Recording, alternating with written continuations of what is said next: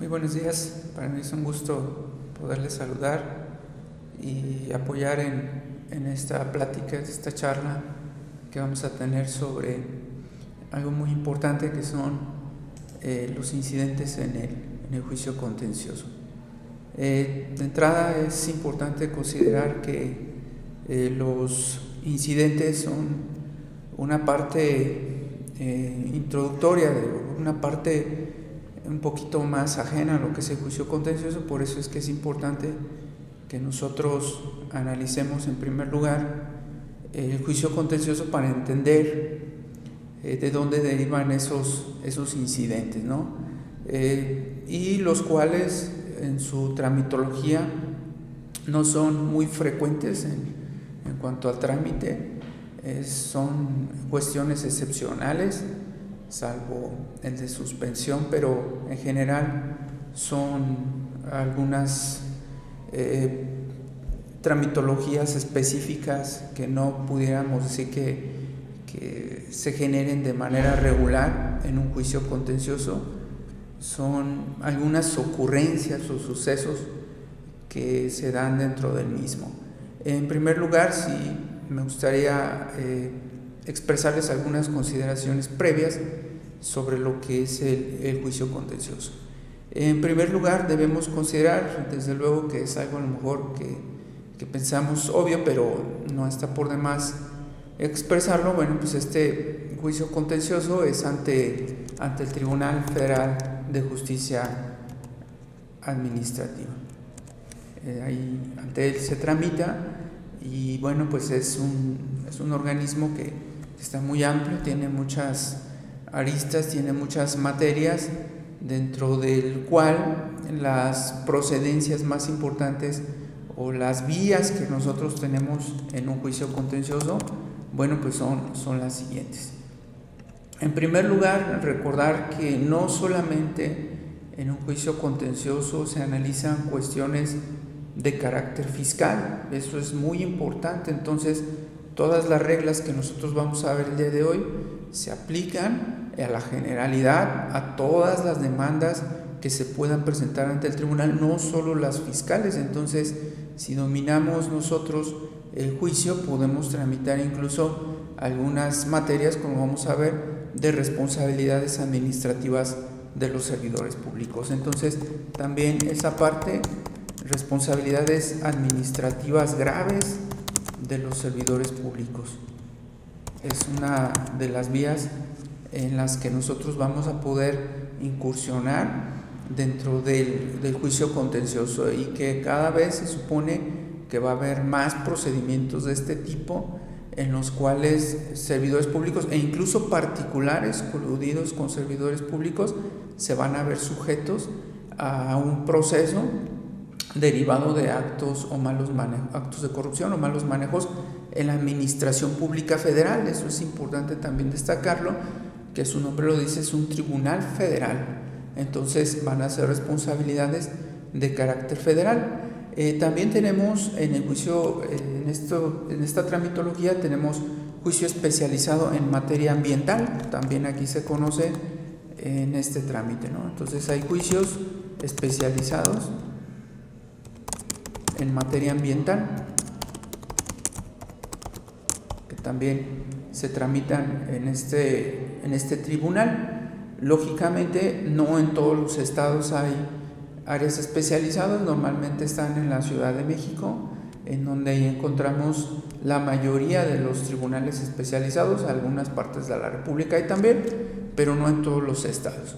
Eh, tenemos también, eh, no solo en materia ambiental, también en materia de regulación, ¿Qué es materia de regulación?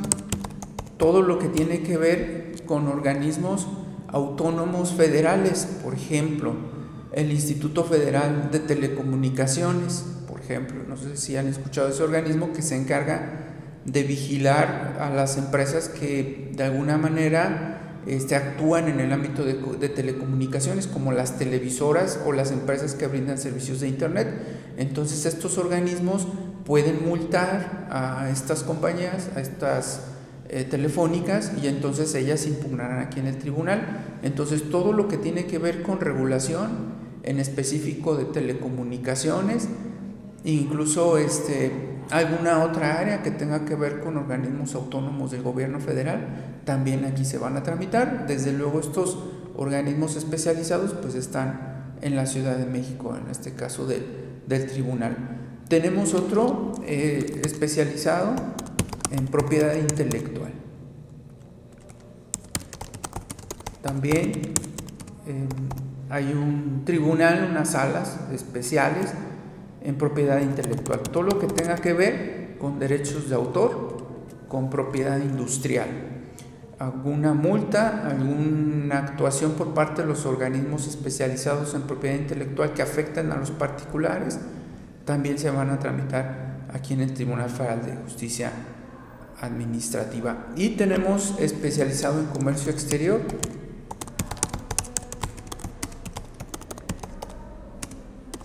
También hay salas especializadas en comercio exterior, entonces nosotros ahí lo vamos a, tramitar. Y desde luego pues tenemos nosotros lo fiscal, ¿no? que, es lo que a nosotros nos, nos toca eh, conocer o que el tribunal conozca de asuntos de carácter fiscal. Entonces lo fiscal no es lo único. ¿sí? Hay muchas otras áreas, es una nada más, pero ahí podemos presentar diferente tipo de demandas de acuerdo al acto que nos está entregando nuestro cliente. Y dentro del fiscal, bueno, pues tenemos, eh, como en todos estos, los trámites, ¿no? ¿Sí? Este, entonces, ¿cómo voy a presentar mi demanda? Es lo, lo primero, ¿cómo voy a presentar mi demanda?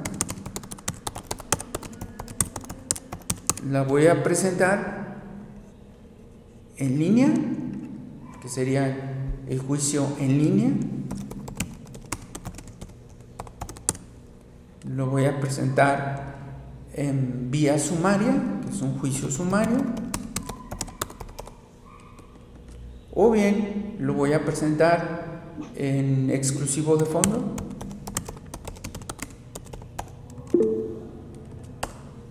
¿Sí? que también es, otra vía, y lo voy a presentar en la vía tradicional. Perdón por interrumpirlo. No, no respondo preguntas. ¿Me está grabando, doctor? Sí estoy grabando, con otra aplicación. Este, no respondo preguntas hasta el final, por favor.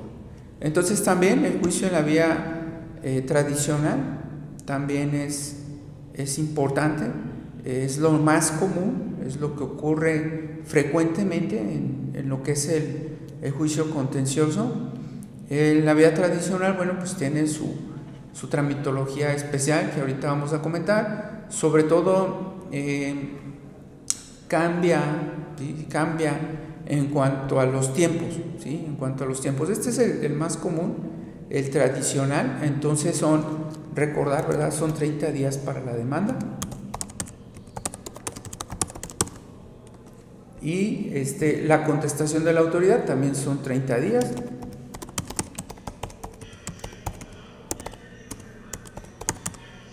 Y este, la ampliación de la demanda, aquí nada más aclarar, en ampliación de demanda tiene su regla, ¿sí? Eh, la ampliación de la demanda solamente va a ocurrir eh, normalmente, ¿sí? En, en lo que es la materia fiscal y en las demás materias, bueno, va a ocurrir principalmente cuando neguemos la notificación o cuando la autoridad en su contestación de demanda exponga argumentos novedosos o cuestiones que no conocíamos. ¿sí? Entonces está limitada y son 10 días, es lo, lo específico, y entonces la autoridad va a tener otros 10 días para contestar la ampliación.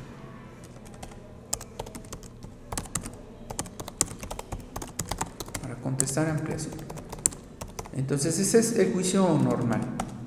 Eh, todo esto lo vamos a ocupar para hablar de los incidentes, que es el tema de hoy, para ubicar más o menos en qué momento o en qué etapa nosotros vamos a poder presentar esos, ese incidente o esos incidentes.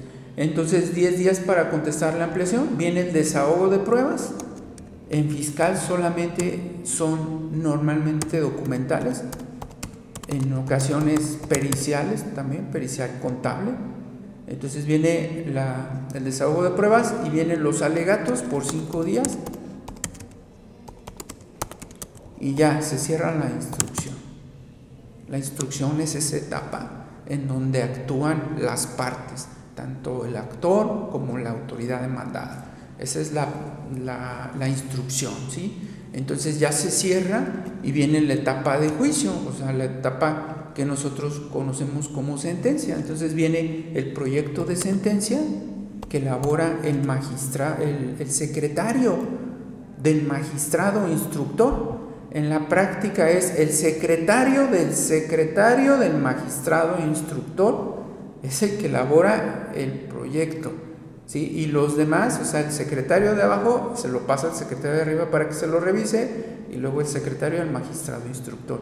Recordar que son tres magistrados en las salas, ¿sí? Es lo, lo que existe y los tres van a votar el proyecto de sentencia. Entonces uno de ellos, uno de esos magistrados, presenta el proyecto de sentencia para que los demás lo aprueben. Se supone que son 30 días el juicio está muy corto, si vemos los días es súper cortísimo, ¿verdad? Este, no es así en la realidad. Eh, tienen exceso de trabajo. Entonces se supone que el secretario del secretario del magistrado tiene que terminar el proyecto en 30 días. Eso no ocurre. Y 15 días, que tampoco ocurre, para dictar sentencia. Entonces, ese es el procedimiento. Después lo agrego aquí, no, no nos toca en este tema, pero lo agrego, viene el, amparo directo o el recurso para el contribuyente. O si pierde, y si pierde la autoridad, el recurso de revisión. es, el, medio de defensa que, que van a tener. Entonces es muy corto, estamos hablando de 60 días entre demanda y contestación, estamos hablando 10 días de ampliación, Estamos 10 días para contestar la ampliación, desahogo de pruebas, alegatos. ¿sí? Cinco días. Este, el juicio en teoría es muy corto, pero no es así en la realidad. ¿sí? Y el sumario dice porque es más breve, pero, pero no, no, no es así. ¿Sale?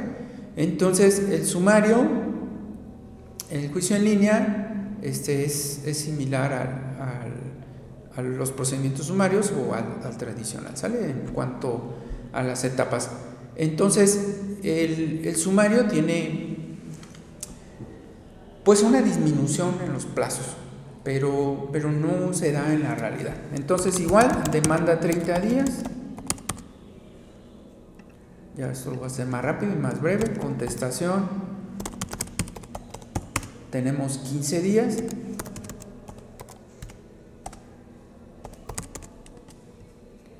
Tenemos la ampliación, 5 días. Ya no las explico, ya, ya lo comentamos.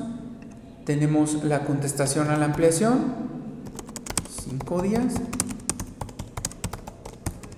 Eh, luego a veces me dicen, bueno, me tengo que aprender todo esto. Eh, realmente no, porque, porque los magistrados van llevando todo el procedimiento y nos van indicando los plazos. No es tan necesario, pero bueno, como como fiscalistas, pues sí debemos tener esa información, ¿no? Entonces, son los cinco días, viene el desahogo de pruebas, igual.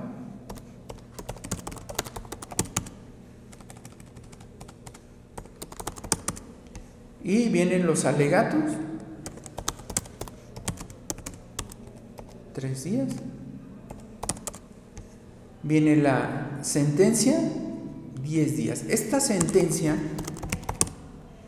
la emite, ya hace rato les comenté que está de acá, la emiten, si lo aclaramos si quieren, sí, la, esta sentencia la emiten los tres magistrados, la emiten los tres magistrados del tribunal.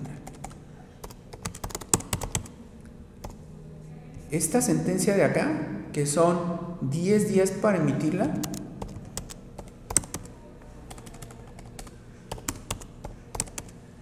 Esta la emite el magistrado instructor. Y solo procede, normalmente, ¿verdad? Solo va a proceder amparo directo. Nada más. Si os decir, la autoridad tiene limitada la presentación de algún medio de defensa posterior porque le emite la sentencia el magistrado instructor. ¿sí? Entonces, solo amparo directo en contra de, de esta determinación. En su plazo, pues sí son menos días. En la práctica, este, pues no, no es así. Estamos, no, no es de esa manera. Duran muchos más. Pueden, me ha tocado que duran un año. Pero bueno, y tenemos el, el exclusivo de fondo, que es similar al tradicional. Lo voy a repetir para, para de alguna manera esperar que, que, se, que no se olvide para ustedes. ¿no? Igual demanda 30 días y con esto nos vamos a memorizar ya con tres veces las etapas del, del juicio contencioso. Eh, contestación y vamos a ubicar dónde está, eh, lo voy a hacer con el cursor, dónde están los incidentes, en qué momento se pueden presentar. Tenemos contestación igual 30 días. Viene ampliación, los 10 días. Ya comenté cuando es la ampliación de demanda. Lo completo. 10 días. Viene la audiencia de fijación de la litis. Bueno, contestación a la ampliación primero. Contestación a ampliación. 10 días. Viene audiencia de fijación de la litis. Recordar que el juicio exclusivo de fondo, como su nombre lo dice, en fiscal solo procede en contra de determinación de contribuciones, de cálculo de determinación de contribuciones e interpretación de normas fiscales. Entonces, audiencia de fijación de la litis, que tenemos 20 días. Este no es común este juicio porque normalmente este eh, todos los contribuyentes eh, deben contribuciones. Son muy pocos a los que la autoridad llega y arbitrariamente les determine contribuciones o interprete indebidamente las normas ahí. Pero bueno, ahí está y puede suceder, tiene sus montos, tiene sus cuantías. Para la procedencia, en esa audiencia de fijación de la litis, precisamente acuden las partes a fijar la litis ante el, el magistrado, ¿sí? Entonces es una audiencia, es, es la única audiencia que hay. En fiscal normalmente no hay audiencias. Luego viene el, el desahogo de las pruebas.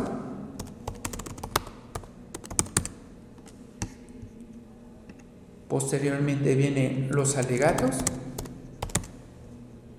Igual, ya quedamos, ¿verdad? Cinco días. Enseguida viene el proyecto de sentencia, que son los 30 días de acá. Y vienen los 15 días para la sentencia. Aquí sí viene lo de abajo, le emiten los tres magistrados, es amparo directo o recurso de revisión. ¿sí? Entonces, 15 días, sentencia. Aquí lo pongo, proyecto de sentencia, quedamos 30 días. La justicia fiscal no es pronta, este sí se van a tardar mucho más de eso. Y luego viene igual, le emiten los tres. Eh, procede el recurso de revisión y el amparo directo.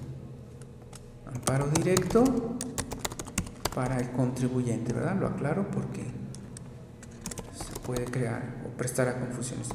Contribuyente, ¿sí? Este, y tenemos el recurso de revisión, autoridad.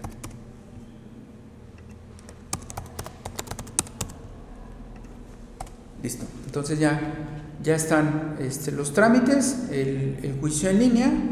Bueno, pues es, similar, puede ser en vía sumaria, vía exclusiva de fondo, el juicio en línea, o vía tradicional. Juicio en línea, entonces puede ser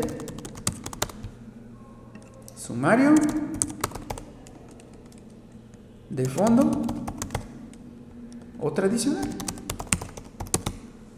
¿Sí? Así puede ser cualquiera de, de los tres, dependiendo de la, de la situación. Ahora, ¿cuándo ubicar o qué tipo de medio de defensa voy a presentar?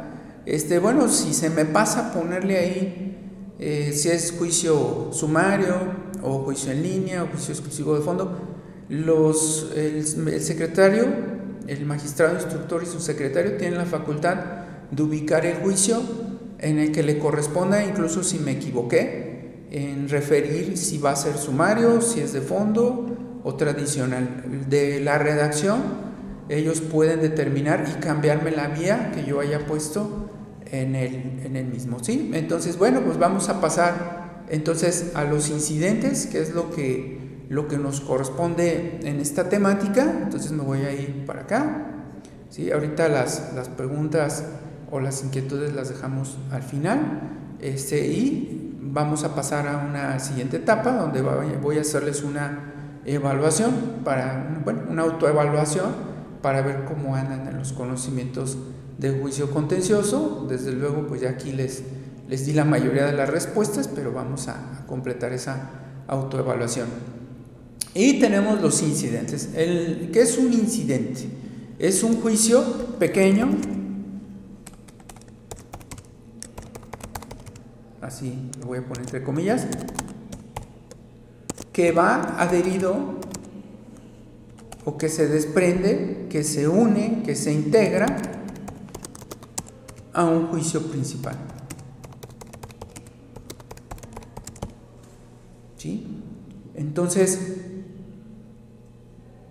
quiere decir que hay una cuestión, ¿verdad? Hay una cuestión, una situación que impacta el juicio y que tiene que ser resuelta, ¿sí?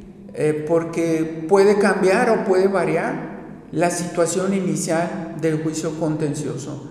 Entonces es un juicio pequeño que se integra de una principal donde se resolverá, donde se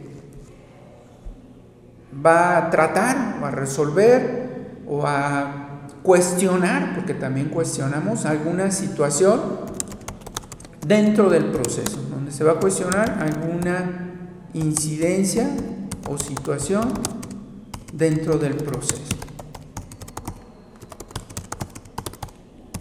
del proceso.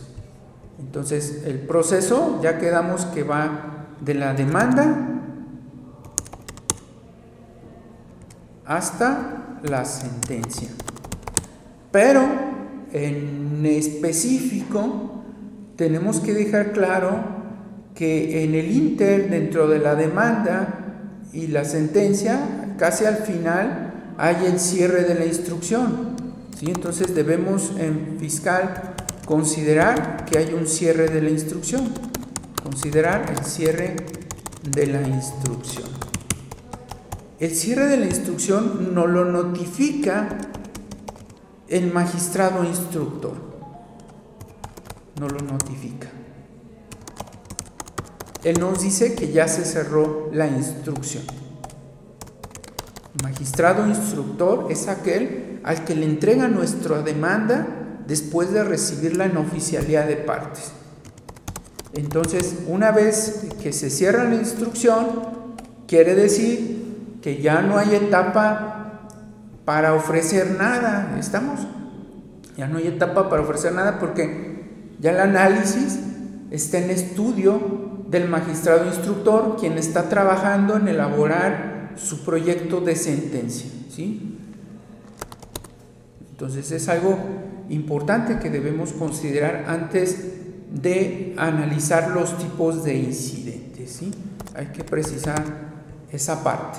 ¿sí? Entonces es un juicio pequeñito, se dice que se lleva por cuerda separada, algunos se llevan por cuerda separada. Ahorita les explico eso. Quiere decir que el expediente del juicio contencioso lo amarran con una cuerda y va todo amarrado en la misma cuerda. Y el incidente no lo amarran en la misma cuerda, cortan otra cuerda. Eso es literal, ¿eh? porque los amarran con un, hilo, con una cuerda. Entonces cortan otra cuerda y con esa cuerda amarran este, el, el incidente, ¿sale? Entonces normalmente se lleva por cuerda separada. Por eso es que cuando yo presento mi demanda y va incluido ahí dentro del cuerpo, el texto del, del documento, va incluido el incidente, porque lo puedo redactar desde la demanda, ¿sí? Ya desde ahí lo puedo redactar, ahorita vamos a ver cuál.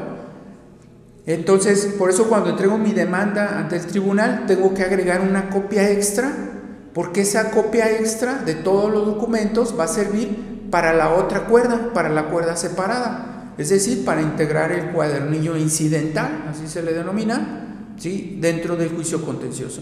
Y vamos a tener dos expedientes, uno principal y el otro expediente que va a ser el incidental, ¿sale? Entonces, tipos de incidentes, vamos a ver el primero de ellos. Es el más importante y este lo redacto este, desde que redacto mi demanda. Se llama o lo conocemos como solicitud de suspensión de la ejecución, ¿sí? Pero es un tipo de incidente, ¿no? Es un tipo de incidente.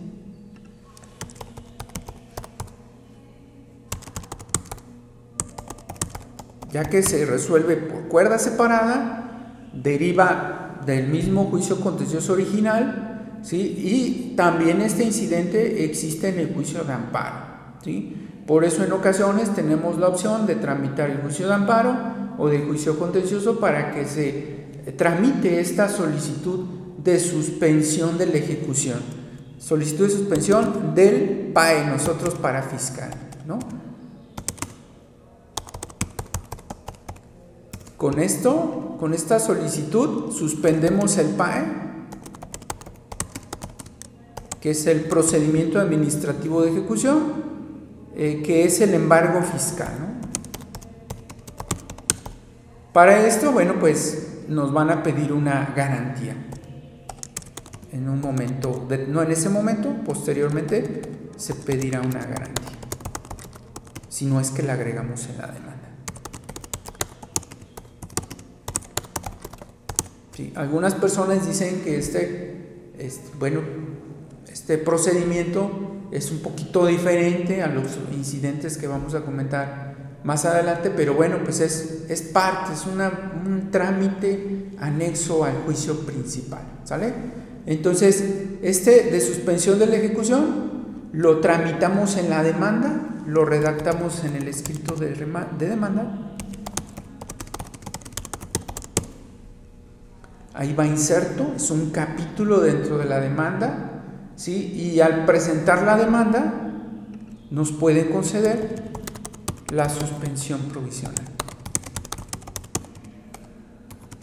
Nos podrán conceder la suspensión del PAE, ¿verdad? En fiscal. En otras materias hay otro tipo de suspensiones, se detienen otras cosas. Aquí en fiscal, pues es el PAE. Entonces nos podrán conceder la suspensión del PAE. que este es muy importante. No todas las demandas llevan este, este capítulo, este apartado. Depende. Eh, depende de que en muchas ocasiones, a lo mejor, de que si el cliente quiere este, pagar la fianza o si le han embargado o no le han embargado nada. Depende, ¿sí? Depende de la situación. Eh, sí he tenido juicios donde no lo presento porque mi cliente no tiene formas de garantizar el interés fiscal, entonces no lo presento. Entonces no es un requisito obligatorio, depende de las circunstancias. ¿sí? Entonces, una vez que, se admite este, este procedimiento, se le pide un informe a la autoridad.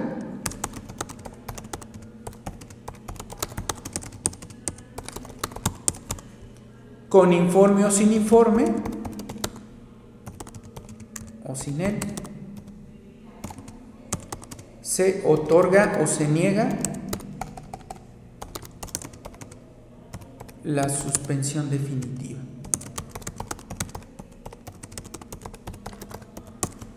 Si me niegan, tengo medio de defensa, ¿verdad?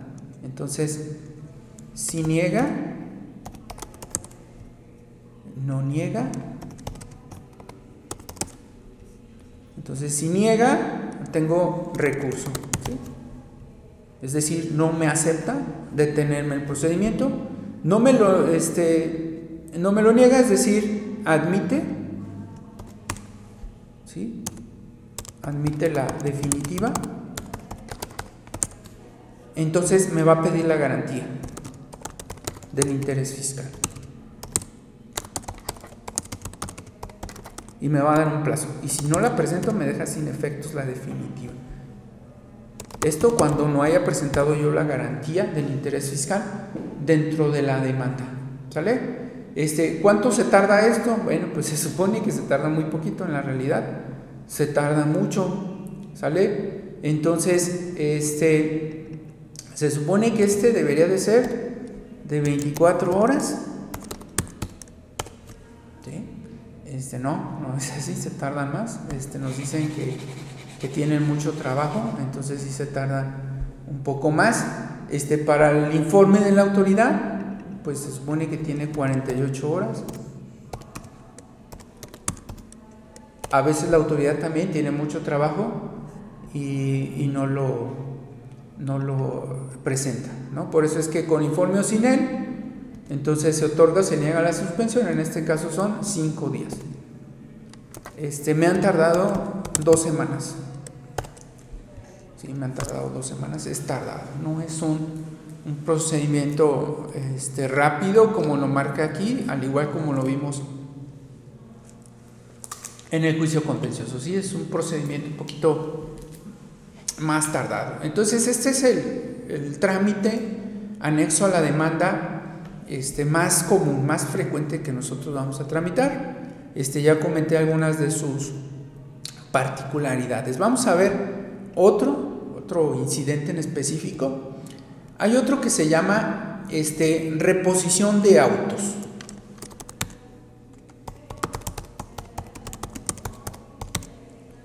Este incidente ocurre cuando se pierden documentos del expediente.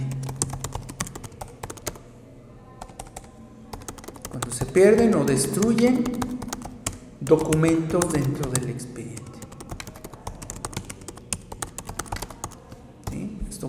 Bueno, pudiera ser, no sé, alguna lluvia, este, destruye, se inunda la, la sala y destruye los expedientes, entonces hay que reponer los autos. Este incidente puede ocurrir en cualquier momento, incluso cerrada la instrucción. Ya hablamos, pues ya ven por qué comentamos hace rato de lo del cierre de la instrucción. Entonces, en cualquier momento incluso una vez cerrada la instrucción. Me ha tocado un incidente incluso ya cuando el juicio terminó de este tipo de reposición de autos. Ya terminó el juicio, pero todavía no se cumple la sentencia y el tribunal inicia el incidente. Abre, eh, levanta un acuerdo, notifica a las partes y les pide a las partes que entreguen autos. ¿Qué es un auto? No es un vehículo, no es un carro, ¿verdad? Autos son las actuaciones que obran dentro del expediente del juicio contencioso. Ese es un auto. ¿sí? Entonces se pierde un auto, se pierde un acuerdo, se pierde la demanda, se pierde la contestación. Entonces abre el tribunal el incidente, le pide a las partes que repongan los documentos faltantes y si no los va a multar, ¿sale? Y les va a dar un plazo a las partes para que repongan esos autos. Una vez que los autos estén repuestos, termina el incidente. ¿sí? Este, este incidente, o estos incidentes, o este que está aquí, se le denomina de previo y especial pronunciamiento. Ah, cara, ¿qué es eso? De previo y especial pronunciamiento. ¿Qué quiere decir? Bueno, pues que de alguna manera el juicio no puede caminar, no puede avanzar si este incidente no se concluye en su trámite. Eso es de previo y especial pronunciamiento en específico. ¿sí? Quiero comentarles que los incidentes o el capítulo de los incidentes está en la Ley Federal de Procedimiento Contencioso Administrativo del artículo 29 al 39. ¿sí? Entonces, ahí en el, en el 29 de la Ley Federal de Procedimiento Contencioso Administrativo nos dice cuáles son los de previo y especial pronunciamiento, ¿sí? Entonces, este, Lo voy a poner este, aparte para que quede más claro.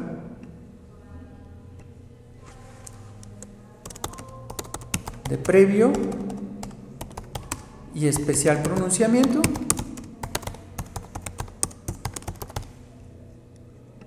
Se requieren resolver, requiere que sea resueltos para que pueda caminar el proceso. Requieren ser resueltos para que el proceso continúe. ¿Sí? Y tenemos incidentes este, no especiales, es decir, pues que de alguna manera, que bueno, nada más tenemos uno, este, que de alguna manera no va a afectar el curso del proceso. Uno de ellos, ya los comenté ahorita, es este, la suspensión de la ejecución. Este no afecta el trámite del proceso, ¿sale? Entonces, no especiales. No especial, ¿sí? No afecta el curso del proceso.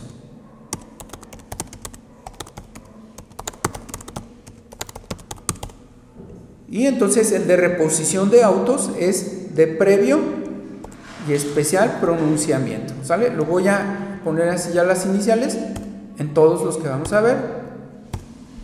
¿Sale? Que sería el P de previo y especial pronunciamiento. Entonces se pierden los autos y se tienen que reponer. Ahorita vamos a ver unos escritos. A continuación, un momento más, vamos a ver algunos escritos en donde ustedes van a poder eh, visualizar cómo redactar un incidente de este tipo. Tenemos otro incidente. Tenemos el de recusación por causa de impedimento. ¿Sale? Entonces, recusación. Ahorita explico qué es eso de recusación.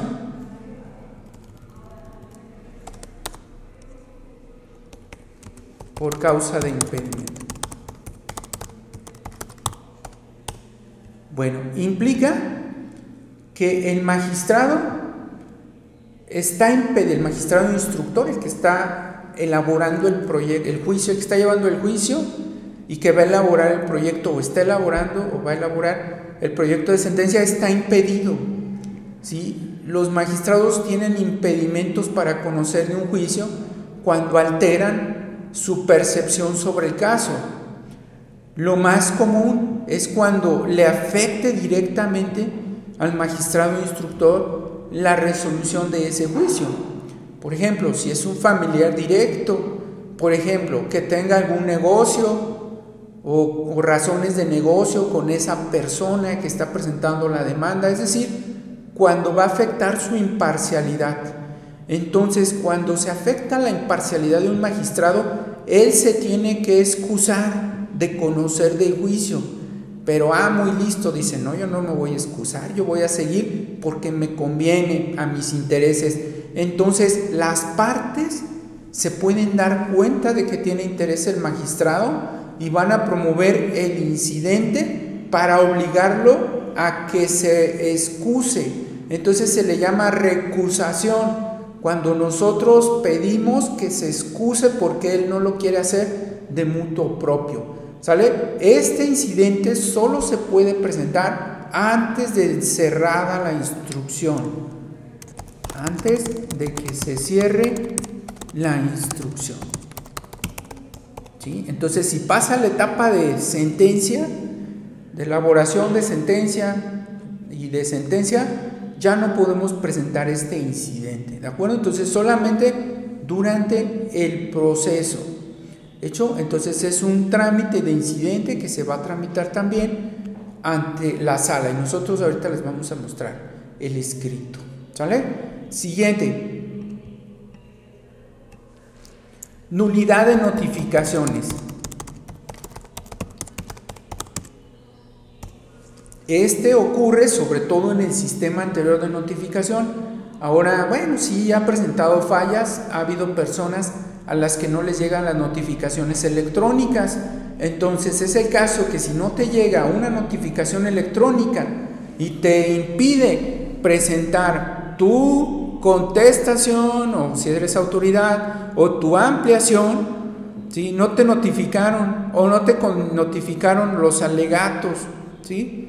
no te notificaron la audiencia de fijación de la litis, no te notifican que tuviste cinco días o que tienes cinco días para los alegatos, entonces, porque no te llegó el correo, entonces ahí vas a poder presentar un incidente de nulidad de notificaciones.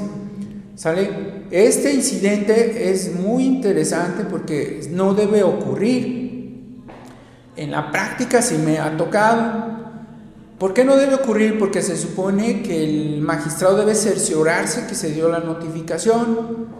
Sin embargo, en la práctica sí ha habido colegas que no les han llegado las notificaciones o que no aparecen en el boletín del tribunal. Entonces, en esos casos, y no se dan cuenta, en esos casos entonces van a poder promover el incidente de nulidad de notificaciones. Este en específico lo puedes tramitar incluso una vez terminado el juicio.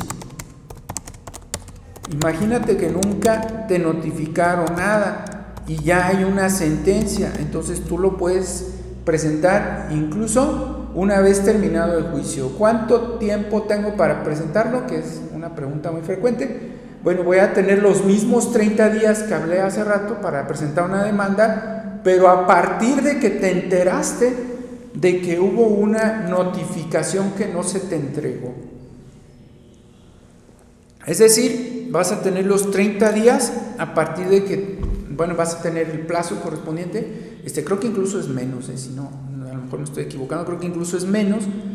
Hay que, hay que checar bien la, la del procedimiento contencioso. No me ha tocado uno a mí en, lo específico, este, pero algunos colegas sí. Entonces vas a tener un plazo específico a partir de que te enteraste para presentar la demanda del juicio contencioso. Entonces, este es un juicio también y aquí se me pasó a decirlo, es de previo también y especial pronunciamiento Espero que no se nos olvide a qué, a qué se refiere eso.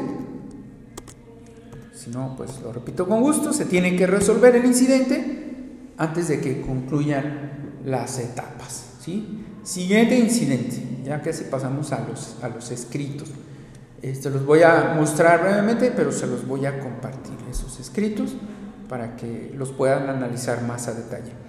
Y tenemos otro incidente que es el de acumulación de juicios.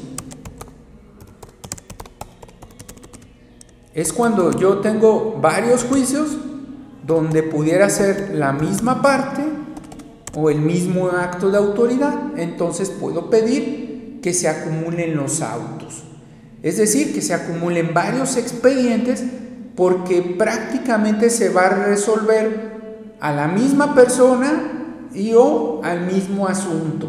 Entonces no tiene caso que se hagan tantos expedientes si se va a resolver a la misma persona sobre un asunto específico. ¿sí? Entonces, también es un, un incidente que se puede tramitar. Sí quiero comentarles que la mayoría de los incidentes los presentamos nosotros. También el magistrado tiene la facultad de aperturar los incidentes, pero normalmente los presentamos las partes, ¿sale? Entonces, acumulación de juicios, cuando hay varios juicios que los queremos que se resuelvan en uno, este siempre se presenta antes de que se cierre la instrucción.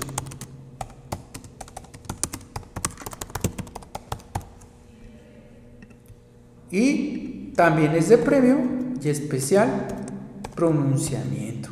Entonces, se tiene que resolver el incidente ¿sí? antes de que continúen este, todo lo demás.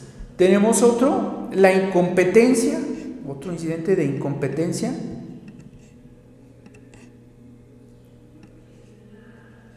Perdón, esto ya se me modificó, perdón. incompetencia.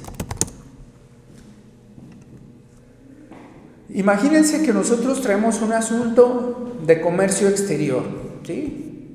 Tenemos un asunto de comercio exterior y dice, y lo presentamos en una sala, ¿sí? Este, una sala común eh, en un estado, ¿no? Entonces presentamos un asunto en materia de comercio exterior. Y dice el magistrado instructor, ah, pues yo quiero tramitar uno de comercio exterior, va a ser interesante. Voy a aprender y voy a llevar un juicio, ¿no? Y entonces dice, ah, pues lo voy a llevar. Las partes van a decir, a ver, a ver, yo te lo presenté a ti, estoy de acuerdo, pero tú no eres competente. ¿sí? tienes que tramitarlo a la sala especializada en comercio exterior, porque tú no eres competente por materia, ¿sale? Entonces, si yo al revés presento un asunto de comercio exterior en la de propiedad intelectual, pues lo va a remitir por incompetencia, pero si no lo hace, yo lo puedo forzar a que lo remita por incompetencia por medio de un incidente.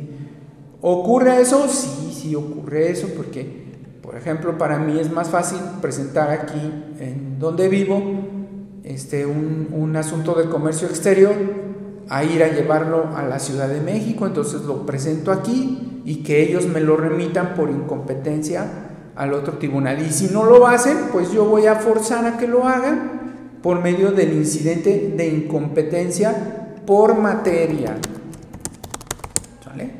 Entonces, si a ese magistrado por materia no le corresponde conocer ese juicio, ¿sí? entonces le vamos a poder presentar el incidente para que lo mande a la sala especializada por competencia. Y sí, este sí lo, lo, No he tenido la oportunidad de tramitar el incidente, pero sí me lo han mandado por incompetencia los magistrados de manera este, oficiosa. ¿no? Este también es antes de cerrada la instrucción.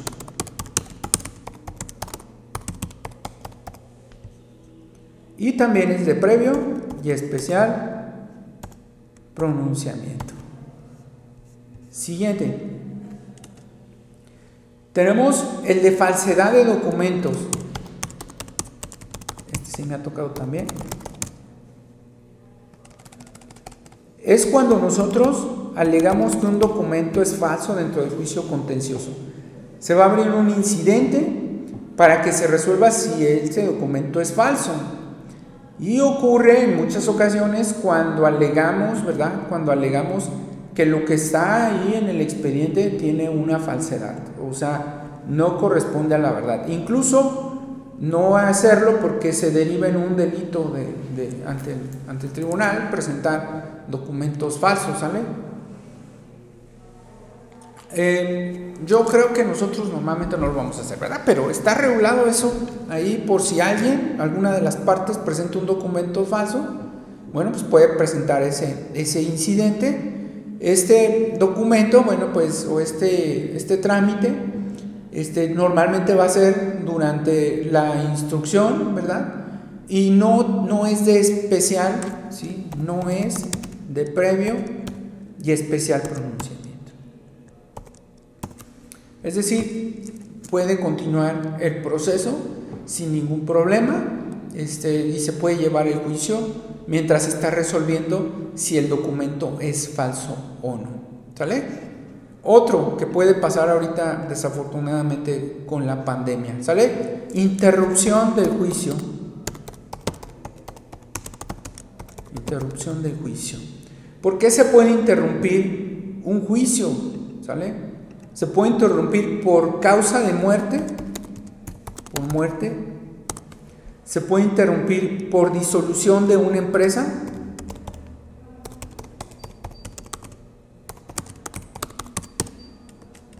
se puede interrumpir por ausencia de alguna de las partes, es decir, cuando no, no, la, no atiendan a una de las partes, no la encuentre, este, presentó su demanda y no aparece. Este, si quiero comentarles que la declaración de ausencia la determina un juez, un magistrado, ¿sí? Él es el que, el que lo determina, ¿sí? En específico. Entonces, debe haber una declaratoria de ausencia por un tribunal este, específicamente, ¿sí? Eh, y si no, no hay una declaración de un juez civil, este, entonces él no va a poder proceder, ¿sí? No va a poder proceder, no puedo llegar nada más decirle al magistrado que, que pues ahí ya se ausentó, ya no lo encuentro, se fue al norte. Este, no, tiene que haber una determinación de que esa persona esté ausente o por lo menos que está un juicio de declaratoria de ausencia. Eh, está tramitándose ante un juzgado civil para que determine este, si hay o no declaratoria de ausencia, ¿sale? O bien también una incapacidad. Imagínense que le da a una persona, eh, Dios no quiera verdad, COVID y le da gravemente, entonces, y tiene un juicio, va a poder presentar el incidente de incapacidad, ¿sí? Este, para que se, se detenga todo esto. En específico, eh, aquí lo escribí mal, perdón.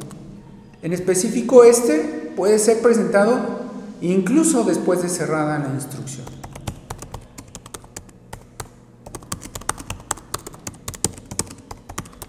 Recuerden que eh, todo lo que es materia fiscal este, se hereda, ¿sí? Este, todo se va, se va a heredar, ¿sí? Se va a, los derechos y obligaciones adquiridos se heredan para efectos fiscales.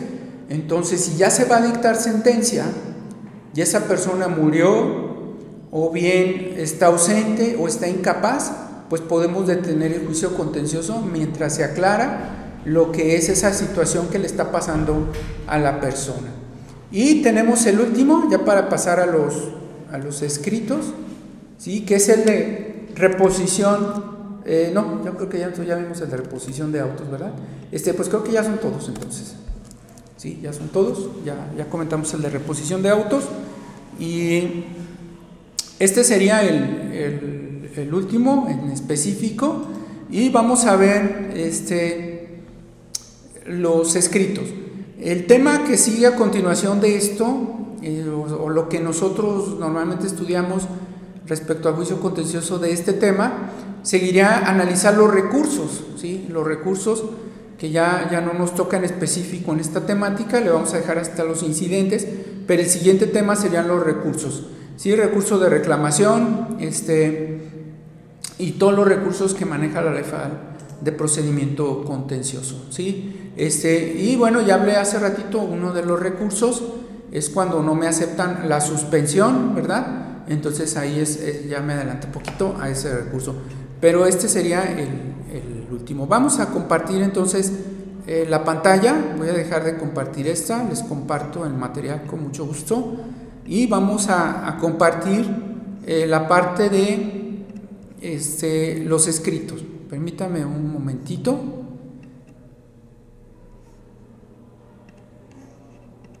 Y vamos a ver los escritos en específico. Los van a analizar más a detalle porque se los voy a compartir. Y pasamos a la, evaluación. Bien, este sería el, el primer escrito que les quiero compartir. Lo voy a hacer un poquito más, más grande para que se vea mejor. Ahí está. Bueno, este de nulidad de notificaciones, ¿sale? Entonces le voy a poner este, quién es contra quién, quién contra quién, el número de expediente, la sala en la que la dirijo, viene mi personalidad, quién soy, ¿sí? Este, qué persona, ya es, es, sobre el mismo este, expediente, o sea, ya tengo el expediente. Los incidentes no los puedo presentar con un expediente este, nuevo, ¿sale? Ya tengo el expediente previo, por eso viene aquí número de expediente. Entonces viene mi personalidad, ¿sí? ¿Quién soy? ¿Cómo la acredito? ¿Sí? Vienen todos mis datos, vienen eh, los fundamentos y viene la solicitud, lo que estoy haciendo. Entonces vengo, ¿sí? A interponer en tiempo y forma el incidente de nulidad de notificaciones, ¿sale? Respecto a tal que no me notificaron en tal fecha, le pongo aquí los hechos, ¿sí? que no me notificaron, porque me agravia, pues me agravia porque no conocí del, juicio, me afecta en la ley federal de procedimiento contencioso, en el código fiscal, y como acredito ¿sí? todo lo que no me notificaron, o como acredito la nula notificación o la afectación. Después viene lo que le pido, ¿sí? lugar, fecha, firma, y los escritos son en específico similares. Vamos a ver este. Lógico, pues los pueden mejorar, ¿no? Este es de incompetencia, pero este es de razón de territorio. Les hablé hace rato de materia. Este, pero bueno, también puede ser por territorio, ¿sí? Igual, entonces las partes, el número de expediente, quién lo dirijo, el proemio, que es lo mismo, quién soy, cómo lo acredito, y que vengo en la B incidental a presentar incidente por incompetencia, ya sea en razón de materia o por razón de territorio, porque lo presenté en Celaya, pero debió haberlo tramitado el de Querétaro. Los hechos, las pruebas, cómo acredito que es incompetente por territorio, lo que pido y listo. Son escritos sencillos, no son como una demanda que, que le ponemos muchas hojas, la hacemos más extensa. Este, este es uno de recusación, que hace rato comentamos lo de recusación, es decir, le pido que se excuse de conocer del procedimiento por algún, porque está impedido, entonces igual las partes, el número de expediente, el proemio, y aquí le digo que vengo a presentar incidente de recusación por impedimento. ¿Sale? Los hechos, que fue lo que pasó, es que el magistrado conoce a mi contraparte, su compadre, ¿verdad? Por ejemplo. ¿Y cómo lo acredito? ¿Cómo acredito su impedimento? Lo que pido, y son escritos muy sencillos, no, no tienen mayor complicación. El de suspensión, hace rato lo comentamos, ¿sí? incidente de suspensión, igual este, este documento se puede presentar, este, esto se puede presentar en la demanda o en escrito aparte. Yo lo pongo en la demanda. Cuando no lo pongo en la demanda, ya una vez admitida, lo presento con posterioridad. Sí, sí lo he tenido que presentar con posterioridad en ocasiones, ¿sale? Pero si no lo insertamos, este capítulo lo insertamos en la demanda. ¿sí? Todo esto que está aquí. ¿Sale? Esto, esta parte la cambio la redacción y la inserto en la demanda. Entonces aquí pues redacto a quién lo dirijo, el número de expediente porque ya presenté la demanda, quién soy y que presento una solicitud de suspensión de la ejecución. Y aquí redacto por qué y acompañar la garantía, es importante, acompañar la póliza de fianza. Yo a veces no lo presento, ya se los dije, ni en la demanda ni después, porque mi cliente no tiene dinero para la fianza, ni tiene forma de adquirir la fianza. ¿Hecho? Entonces por eso a veces ni siquiera lo presento. Entonces lo que pido y listo. También es un escrito muy sencillo. Nulidad de notificaciones. Aquí está. Igual, nunca me notificaste. Número de expediente. ¿Sí? Este, aquí no pongo las partes porque si no me notificaron no sé nada del juicio. No tengo conocimiento de nada, lo único que es el número de expediente. Entonces ahí le voy a poner igual el proemio, los hechos, único, nada más. Me enteré el día tal que hubo una notificación que me afecta. ¿Sale? Y hubo vicios en la notificación que afectaron mis defensas. Y entonces, pues ahí pongo mis, mis agravios. ¿sí? y las pruebas. ¿Cómo acredito que no me habían notificado? Lo que pido. Y bueno, ya nada más se le cambian los fundamentos, hay que actualizarlos. Pero en sí es eso. Acumulación de autos. Aquí está, número de expediente. Aquí no hay este, tanto conflicto, solamente le pido entre partes, le pido que acumule expedientes, le pongo quién soy, la solicitud, le digo por qué debe acumular los autos. ¿sí? Bueno, es que somos las mismas partes, es la misma cantidad, es el mismo acto. Se lo redacto en un párrafo, ¿sí? lo que pido y listo. Lo firmo, lugar, fecha y firma todos. ¿Sí? Este ya vamos a terminar. Este es de acumulación de autos también. Acumulación de autos tengo varios de, acumulación de autos. Este, incompetencia, ya lo vimos, pues creo que ya, ya vimos los, los más importantes. Nulidad de notificaciones, este, listo, ¿sí? listo, este, ya con eso terminamos este, de esta presentación. Espero que les haya, que les haya servido, que haya sido de, de utilidad. Vamos a pasar a la, a la siguiente etapa, ¿sí? este, y con esto terminamos lo que son las eh,